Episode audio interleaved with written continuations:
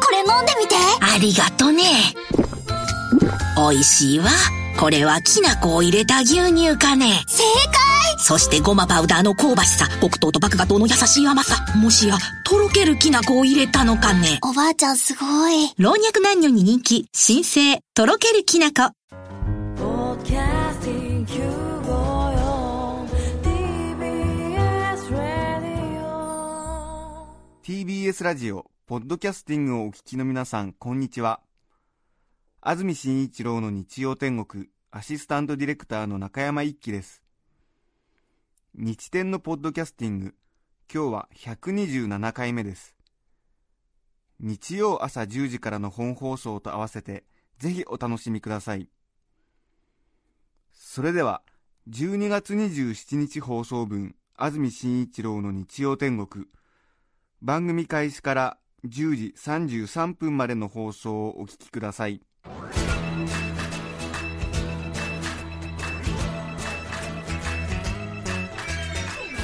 安住紳一郎の日曜天国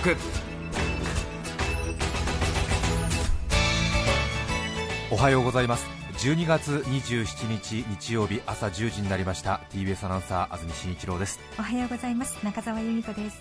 皆さんはどんな日曜日の朝をお迎えでしょうか？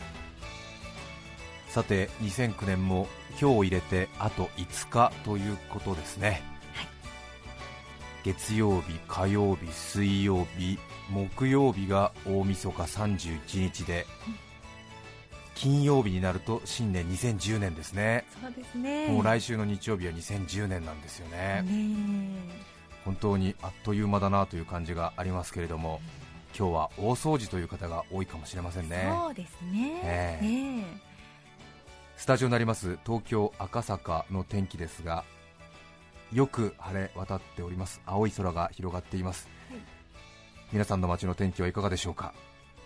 今日2009年最後の日曜日天気ですが今日明日は天気の変化が早いそうです。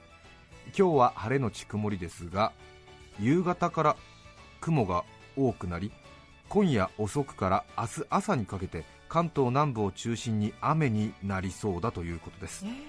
今日の最高気温は昨日よりやや低く11度前後の予想。年末らしい寒い一日になるという予報が出ています、明日から雨になるところが多いんですね。ねそう聞くと余計にええ。今日中にいろいろあれしなくちゃこれしなくちゃという感じになりますでしょうね。そうですね。はい。うん。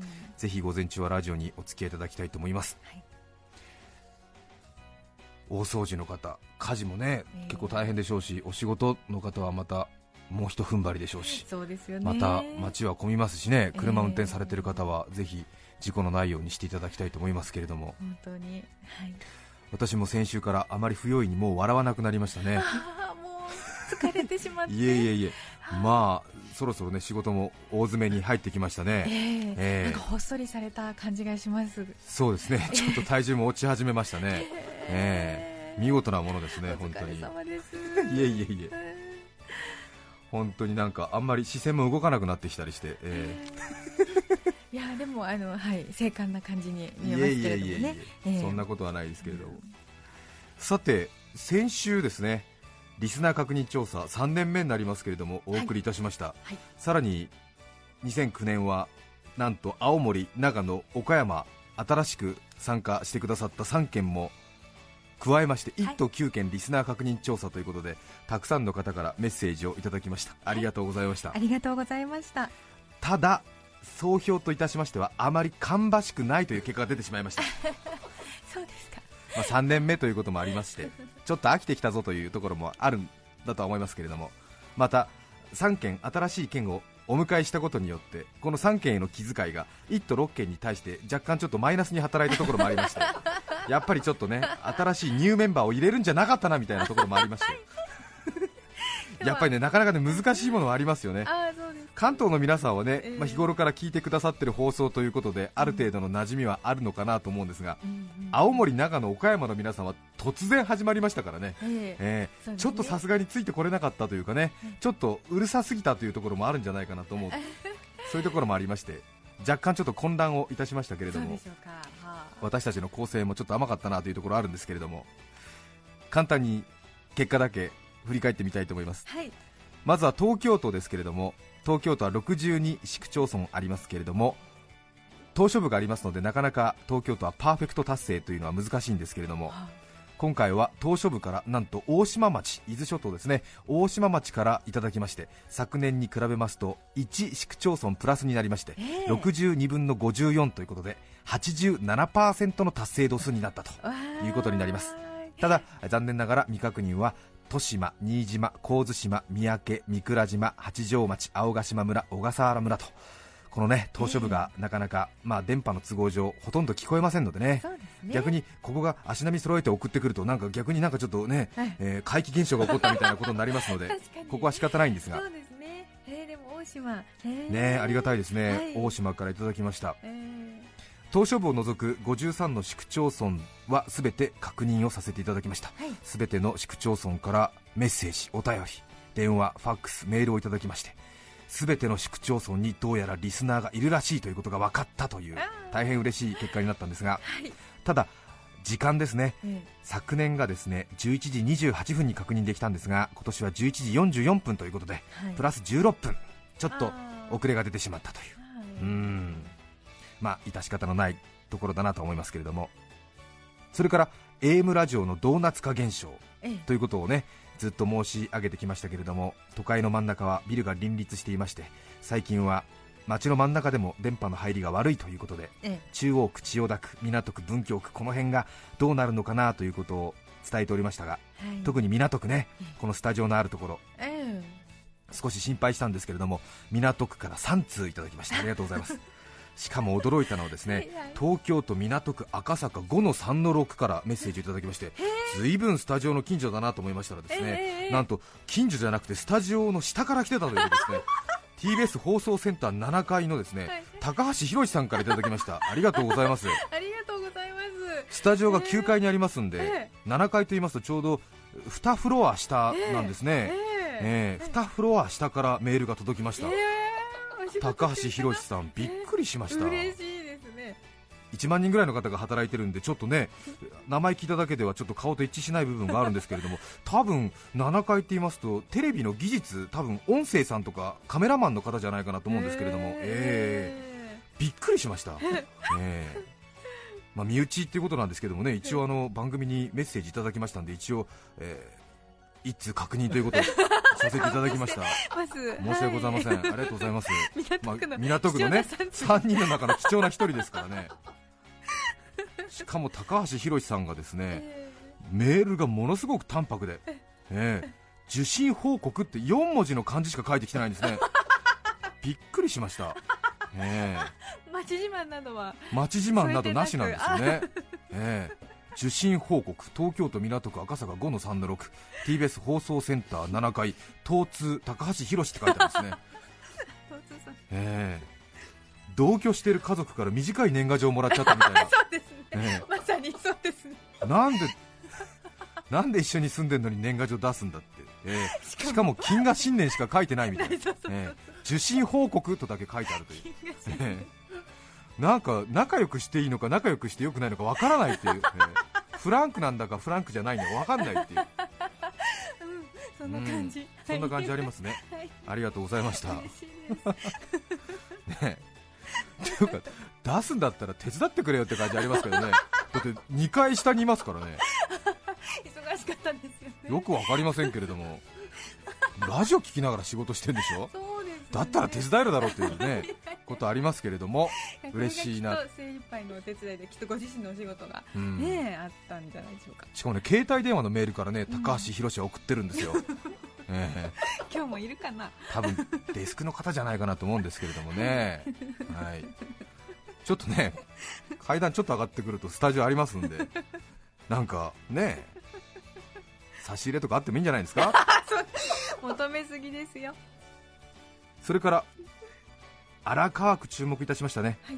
文化放送の作った落とし穴というふうに呼んでおりますけれどもちょうどライバル局文化放送は埼玉県川口市に電波塔送信塔を持っているということでちょうど川の反対側にあります荒川区あたりが文化放送の入りがいいためにですね、逆に TBS ラジオの電波が少し弱くなってしまうというそういう事情があるんですけれども、はい。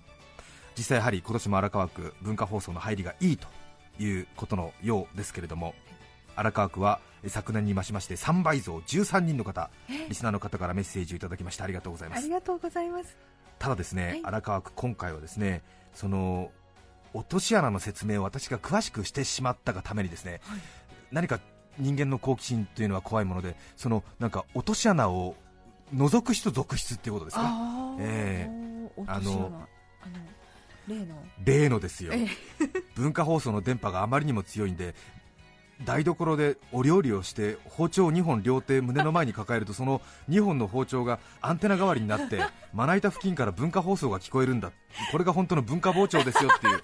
これが文化放送の作った落とし穴だっていう風に言ったらですねその落とし穴には入りはしないもののその落とし穴を覗く人続出ということですよね。やってみた、やってみた方が続出ということで、えー荒川区の和夫さん63歳男性の方ありがとうございます、えー包丁2本を持ってあっちこっち歩いてみたけれど文化放送は聞こえませんでした。という。ね。包丁2本を持ってあっちこっち歩いたんだけれど。っていうね。これ家の外に出ますと捕まりますからね。完全に、えー家の中でも危ないという。それから、えー同じく荒川区のバカ夫婦さん。ありがとうございました。さっき包丁2本を持って文化放送を受信してみようと思いましたが我が家には包丁が1本しかありませんでした。と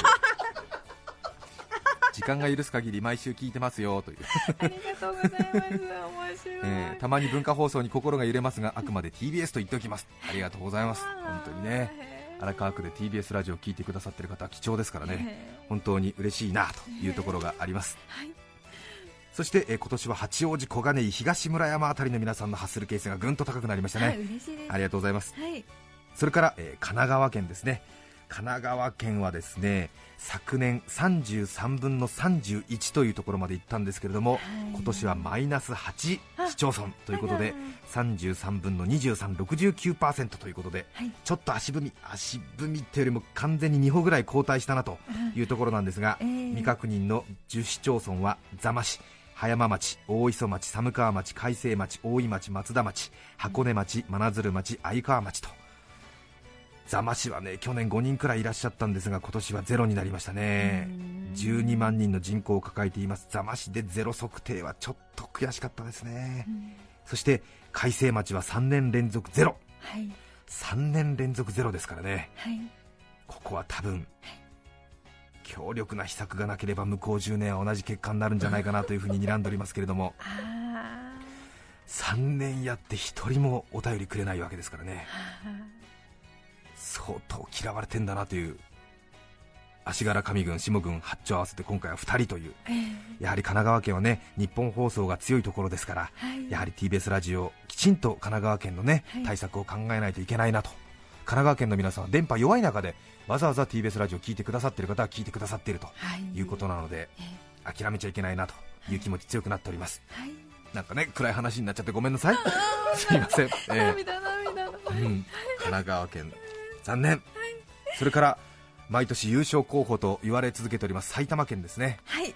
昨年はあと一つの町からお便りが来ればパーフェクトというところまで行ったという70分の69という成績を出した埼玉県。そしてあと一つは記載町だよということをね、はい。お伝えしておりました。今回は中継まで出したんですね、記載町もともと文化放送ここ強いんですよね。記載町なんと今年はですね昨年のゼロから大幅にジャンプアップいたしまして9人の方から連絡をいただきました。ありがとうございました。記載町が9人埋まった、これは巣はパーフェクトかと思いきやですね、こっちが出ればあっちが引っ込むということで反応がなかったところが2つありました、はい。北本市と秩父の小鹿野町ですね。残念というところなんですけれどもはい。しかも北本市はですね残念も残念いいところなのはですねこの方はラジオネームのこっちさん。はい。北本市在住だけど記載が少ないっていうから今日は記載でヘラブナ釣りをしながら聞いてるでという方が 1名いらっしゃったんですね。完全にこれ記載の応援に回ったのが裏目に出たという。それで北本がゼロになっちゃったそれで北本がゼロになっっちゃったというね記載が少ないっていう。からちょっと記載から送ってみようかなと思ったら選ぶな釣りをねえしながらね送ってくださったんですけれどもこれ逆に北本市に家にいた方が良かったという。えそれは北本市とカウントしてもいいのではないでしょうか。結構あのバラエティっぽくやってますけども厳密にやってるんですよ。そうですね本当にね。え それから、えー、記載町ですね。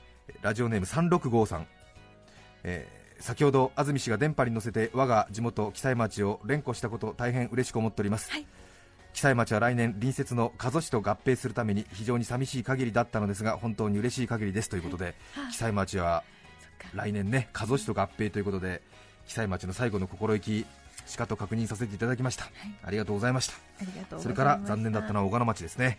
小鹿野町はですね一昨年が6人昨年が5人いたので盤石かなと思ったんですけれども今回はまあ偶然に偶然重なったのかもしれませんがゼロということになってしまいました、残念。はい。埼玉県ねもう1回やると必ずトップに立つんだろうなという実感あるんですけれども。はい。毎年ちょっと不運が重なりましてパーフェクト達成ならずということで力はあるけどあまりひけらかさない。そんな奥ゆかしさを感じさせる埼玉県。爽やかな風を残して立ち去っていきました。たくさんのメッセージありがとうございました。御礼申し上げます本当にねなんかちょっと悲しいお知らせばっかりになっちゃってますけども。それから千葉県ですね。あ千葉県、散々ね調子に乗って千葉県のことを随分挑発しまくりましたけれども、はい。昨年が56分の44だったんですけどもはい。今年は残念ながらマイナス2になりまして56分の4275%発する係数は変わらず最下位。はい千葉県ね。そっか。松戸市のラジオネーム4姉妹の父さんからいただきました。はい。千葉県がこれ以上恥ずかしめを受けるのを黙っては聞いていられません。松戸市はあの松本清市長が全国に先駆けてすぐやるかを生み出し今も続いているというすぐやる気風にあふれた街のはずです。きっと続々と松戸から世直しの声が巻き起こり千葉全体へ広がっていくと信じております。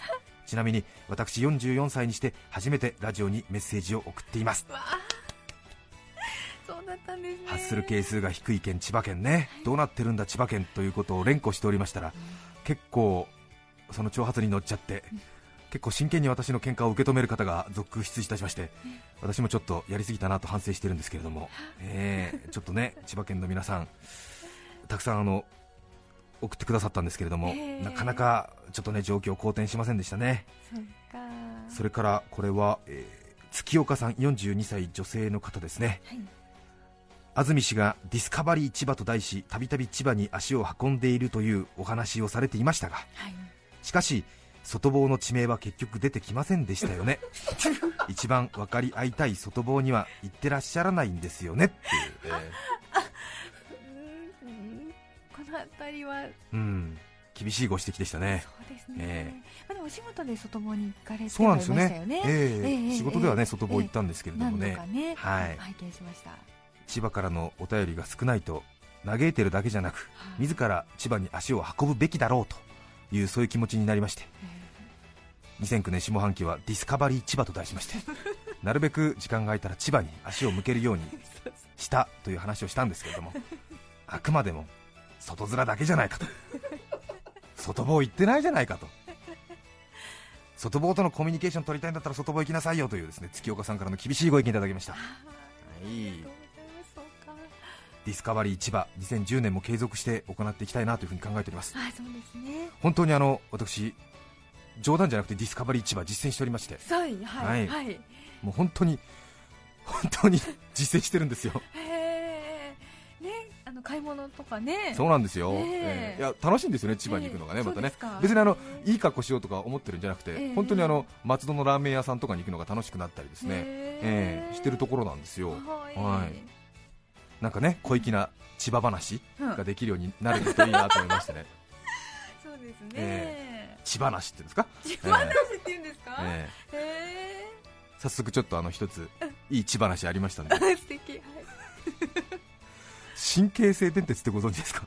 新京成新京成でわかりますよね千葉にねお住まいの方はよくお使いになると思いますし。えっと東洋勝田台とかにえー、と京成、えー、と津田沼の方から松戸の方にぐんと上がっていく。あそうですそうです。はい、え京成線。ー中澤さん千葉ご出身ですよね。そうそうそうそう。はい。そうそうえはい。ーこの新京成とかい。東武野田線とかを使うっていうともうだいぶ千葉の話っぽいねって感じになってくるんですけども、えーはい。ちょっとねあの成田とかに行く京成じゃなくて新京成の話になると結構千葉の皆さんの血がぐっと熱くなるっていうね。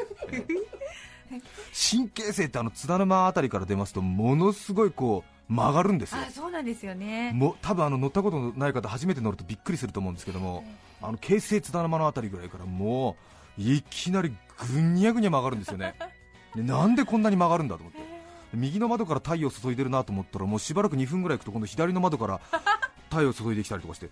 なえなんでこんなあね街の真ん中でこんな蛇行しなくちゃいけないんだって。でそれがずっと続くんですよね。へぐーっと曲がって右にぐーっと曲がってうわーっと思って今度左にぐーっと曲がって、ええで私も初めて乗った時なんでこんな蛇行するのかなと思ったんですよ乗ったことあります？ちょっとだけありまあの、ええ。ちょっとの区間だけ高校生の時なんです、はいそこまでですごい曲がるでしょ？そうなんですよ、ええ。ええ。あれ何と思いません？うん、立ってるのは大変ですね、すっごい曲がるんですよ。うんうん多分ねほぼ直線のレールないんじゃないかっていうぐらい曲がるんですよ、うんええ。で私これなんでかなと思ってちょっとね1週間ぐらい考えて、はい。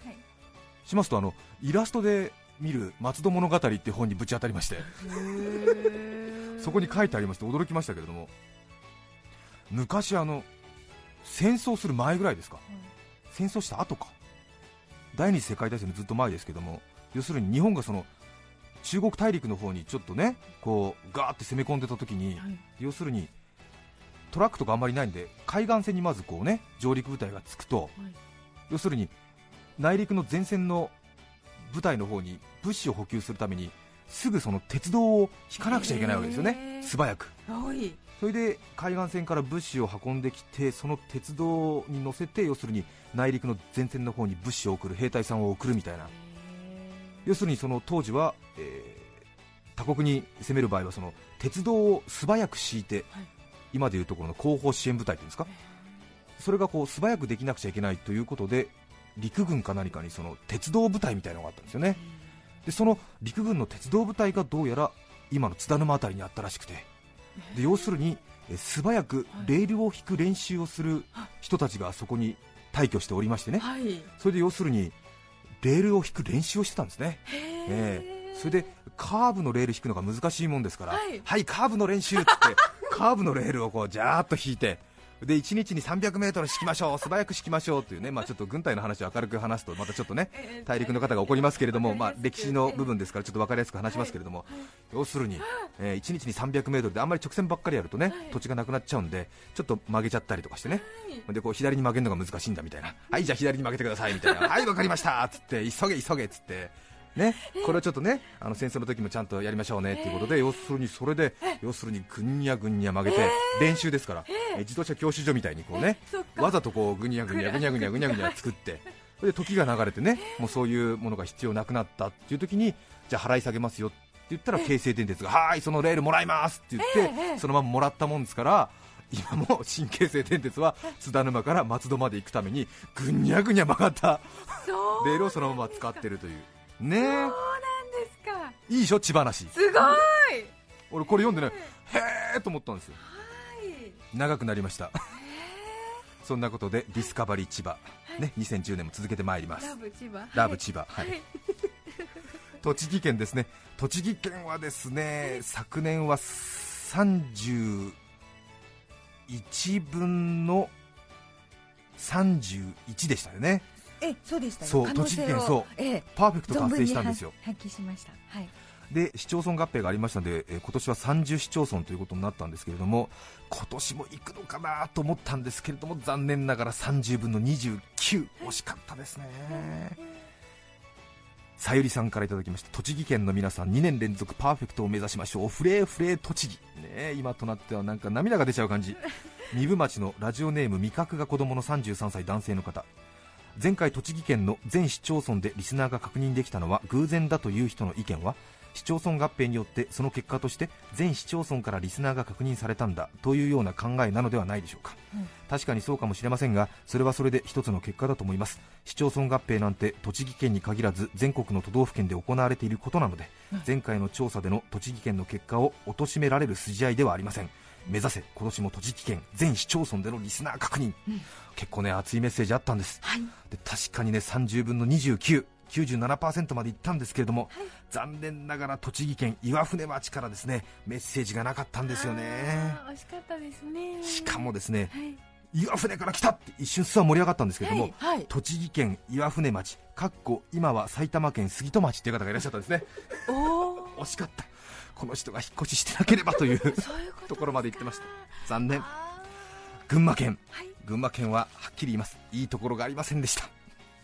大良郡5町の皆さん頑張ったんですけれどもね、はい。残念ながら今年は36分の28去年から交代すること6市町村ということで78%、未確認だったのが上野村、昭和村、新東村、神奈町、南木村、草津町、国村、高山村ということですね、うん、群馬県、結局ですねちょっとウィークポイントというふうにご紹介したところからメッセージがなかったということでちょっとね苦しい戦いが続きました、残念です。また来年に期待します、高崎前橋の戦いは非常に熱さを帯びてきております。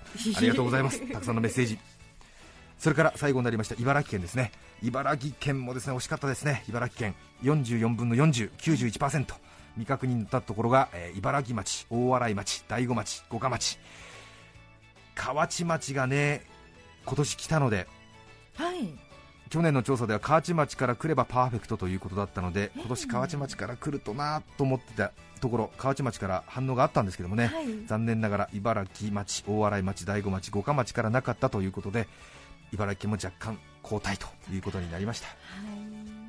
それから新しく青森、長野、岡山の皆さんに参加していただきました。ありがとうございました、それぞれ青森が43%長野県が45%岡山県が48%とい。うことでやはりね1年目ということもありましてええ。これぐらいなのかなとこれぐらいでもね十分たくさんメッセージをいただいたなという実感があるんですけれども、そうですね八戸市の青りんごさん。10時になった瞬間安住氏の声が流れて驚きました、あ TBS が今日流れるのか。どうせなら宮川さんの番組が良かったなと思いましたさすがにねやっぱりね。はい地元のうーん初進出ってのはやっぱ厳しいですね。板柳町の由美子さん。10時からはいつもは地元の放送なのに今日は誰？え？安住さん。ラジオもやるんだね。テレビの人だと思っていたもので今日は楽しく聞きます。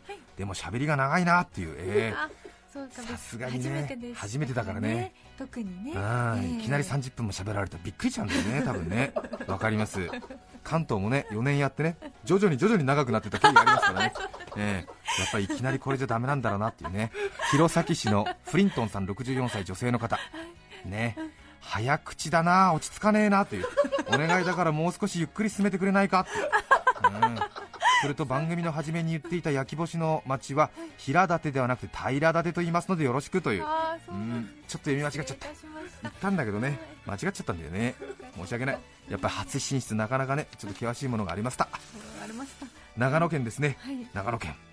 ラジオネーム吉田の親子さん。中澤さんお帰りなさい。長野県民はあなたを応援しています。ありがとうございます。ラジオネーム僕の名前はコロスケさん地元ラジオ局から日天の CM が流れた瞬間興奮が止まりませんでした。中澤さん長野でお仕事をされていたんですよね。ごめんなさい記憶にありません。ちょっと短かったですか？そうなんですか？ええ。なんか中澤さんへのメッセージたくさんいただいたみたいでね。でええ。すごかったですよなんか一つ気になるのがあったんですけどね、はい。長野県小諸市の眉毛屋さん女性の方、中澤さんは長野県では三択の女王竹下恵子ならぬルーレットの女王中澤由美子のイメージが強いですよ。これは何ですか？いやルーレットの女王って呼ばれてたんですか？ちょっとこれはわからないですねえもう一方新越放送に中澤アナウンサーとという方がいらっしゃるので、その方と混乱していらっしゃえるのではないかと思いますなねるほど。あそうですか、はい、もしかしたら。そうですね、えー、新越放送に中澤子さん。恵子さんですよね、ええ。確かはい。私の一つ先輩かな、あそうですねええ。ええ。いらっしゃいますよね。そうなんですね、ええ。なんか元気よくジャンプしたらガスレンジのフードに手ぶつけちゃった人ですよね、ああそうそうええ。かもしれない、あの NG 対象みたいな。NG 対のに象としてですよね。ええ。出てらっしゃいました、それから、えー長野県からいただきましたけれども、えー中澤さんお久しぶりです。長野から聞いています。上井俊彦です。覚えていますか？覚えていますか？ごめんなさい。町自慢は長野はやっぱりおやきですね、野沢菜、那須切り干し大根などがあります、えー関東地方、青森地方、岡山地方のリスナーの方、長野へぜひ一度どうぞという、ええーえそうですね。中澤さん、かまぼこの板で作った駒下駄を覚えていますか？覚えています。覚えていますか、えそっか送ってくださった方ですね。あそうですか。お久しぶりです、え。はい。へえー。名前覚えてないらしいですよ。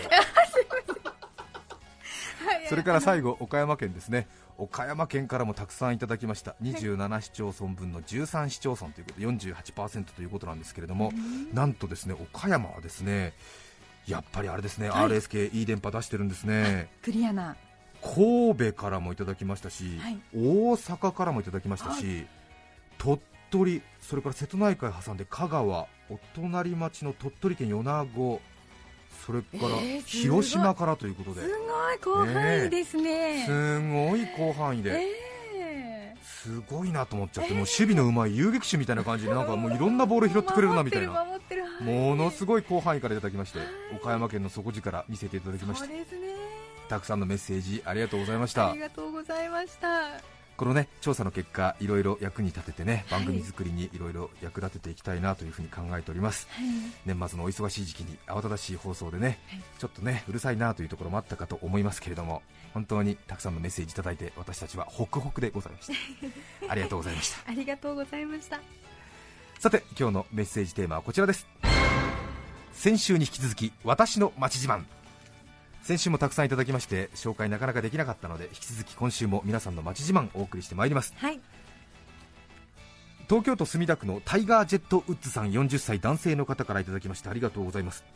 私の街は墨田区なのでもちろん自慢は東京スカイツリーです。はいそうですね。2011年ですか完成予定がね。毎日その周辺にはたくさんのカメラ小僧カメラ親父がいます。私はその人たちの前を通るとき絶対にタワーを見ません。えそれはへ俺は毎日見飽きているよと彼らにアピールするためです。タワーが伸びると同時に鼻も伸びてきたこんな墨田区民をお許しください。本当は私も見たいんです。完全な痩せ我慢です。誇らしいんですね。誇らしいんですね、かよかったです。面白い。えー緑市のピカッチさん群馬県33歳男性の方、はい私の町自慢とのことですが自慢というほどのことでもないですがはい。4年前に市町村合併で群馬で一番新しい市になったことでしょうか。緑市ね。緑市。そしてサンドイッチの具のような市でもあることですね。も両隣を桐生市に挟まれた形なんです。桐生がパンで緑市が具。つまりはレタスってことですかね。緑つながりでという。ね本当にあの地図で見ていただきますと緑市がですね本当に桐生市桐生市に挟まれて。不思議ですよねねえ。この形はう全ん。く桐生市は完全にあの分割されていそうなんですね。るんですね桐生市は完全に飛び地っていうかうん。もう緑市を通らないと桐生市同士交流できないというそういう状況になっているということでね。ちょっとあの地図見ていただくとこの人の自慢もわかるんじゃないかなと本当に、えいうこと本当にサンドイッチの具みたいだ。はい私の町自慢今日はたっぷりご紹介してまいります。はい。E メールのアドレスはすべて小文字の日天アットマーク tbs.co.jp nichiten アットマーク tbs.co.jp です。番組にメッセージを送ってくださった方の中から抽選で5名の方に何かと便利でシュールな表紙があなたの日常を演出日天オリジナルノートをプレゼント。さらに番組でメッセージを紹介したすべての方に日天オリジナル間抜けな顔したポストカード2009秋の葉をお送りしています。今日のテーマも私の街自慢。皆さんからのメッセージお待ちしています。それでは今日の1曲目を紹介します。川崎市トナカイさんからのリクエストありがとうございます。牧原紀之さんで北風君に届きますようにどうぞ。12月27日放送分安住紳一郎の日曜天国。10時33分までをお聞きいただきました。著作権の問題がありリクエスト曲は配信することができませんので今日はこの辺で失礼します。安住紳一郎のポッドキャスト天国。2009年も1年間のお付き合いありがとうございました。年末年始は皆さんどのように過ごされますか？私は年末ジャンボ宝くじに人生をかけています。TBS ラジオ954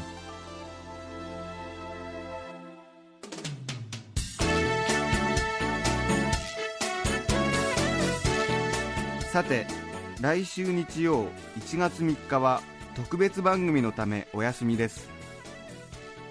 放送は再来週1月10日からです。メッセージテーマは2010年私の目標。ゲストはインストゥルメンタルユニットピアノジャックのお二人です。それでは来年2010年も日曜朝10時 TBS ラジオ954でお会いしましょう。良いお年を。Wishing you a happy new year. 安住紳一郎の「ポッドキャスト天国」これはあくまで試供品皆まで語れぬポッドキャスト。ぜひ本放送を聞きなされ。TBS ラジオ954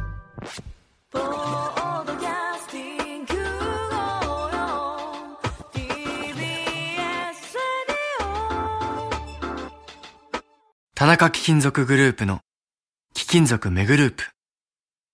今日自動車の部品やスマートフォンの素材として使われている貴金属がいつか金の地金になったりさらに将来指輪やネックレスなどの貴金属ジュエリーになったりする。私たちの仕事は貴金属をいろんな形に変えながら誰かの夢や喜びを未来へと何度でも再生すること。地球を続くにする貴金属。田中貴金属グループ。